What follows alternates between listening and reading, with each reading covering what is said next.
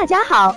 欢迎收听接好运啦 FM。如果你正在准备孕育宝宝，却不知道怎么科学备孕，或者正和试管婴儿打交道，都可以来听听我们的好运大咖说。大咖说什么？说说怎么轻松接好运。第二部分呢，我们谈宫外孕的病因有哪些？嗯，其中比较常见的就是盆腔环境。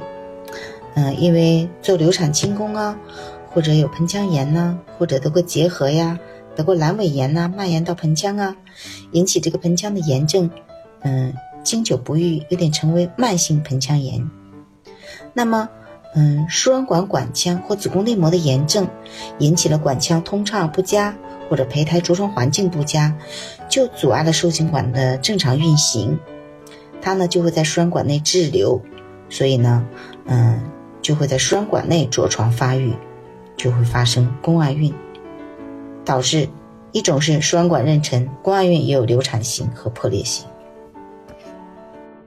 第二大类的情况呢，就是输卵管曾经做过手术，比如说他曾经得过宫外孕，做过输卵管切开取胚术，或者是做过结扎术后再吻合手术把输卵管再接上这种手术，如果形成输卵管再通或者漏管。这个输卵管妊娠的发生率呢，就有百分之十到二十，它是远远高于正常人群的。第三大类情况就是输卵管发育不良或者功能异常。输卵管发育不良表现为输卵管过长、基层发育差、黏膜纤毛缺乏，嗯，还有一些人有输卵管的憩室啊、腹闪呐，这些都可以成为这个输卵管妊娠的原因。如果说雌孕激素分泌紊乱，导致这个输卵管蠕动异常，也能影响受精卵的正常的输送。另外呢，心理精神因素也可以引起输卵管的痉挛和蠕动紊乱，也容易造成宫外孕发生的比率增加。那第四大类呢，就是通过辅助生育技术受孕的人。那从最早的人工受精到目前常用的促排卵药物的应用，嗯，以及嗯，试管婴儿或者是配子双管的移植，都有宫外孕发生的报道。一般的发生率是在百分之五左右，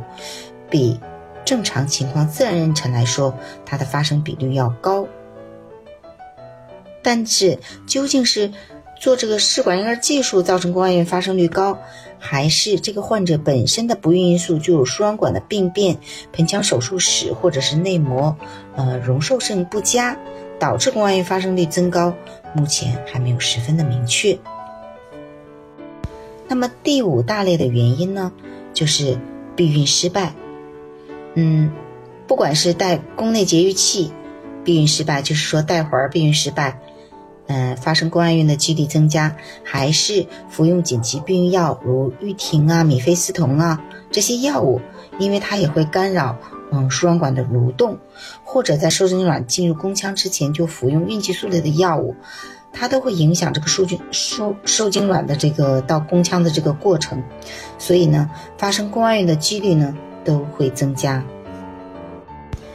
最后一大类就是这个病人有子宫肌瘤、卵巢肿瘤，它已经长得非常大了，有压迫到输卵管，这个时候一方面它可能影响了输卵管的管腔的通畅。另一方面，它可能影响了输卵管的蠕动功能，所以呢，它发生宫外孕的比例也高。另外呢，子宫内膜异位症，它一方面有盆腔粘连，容易输卵管的功能嗯不好；另一方面呢，子宫内膜的容受性也会差，所以呢，发生宫外孕的比率也会增加。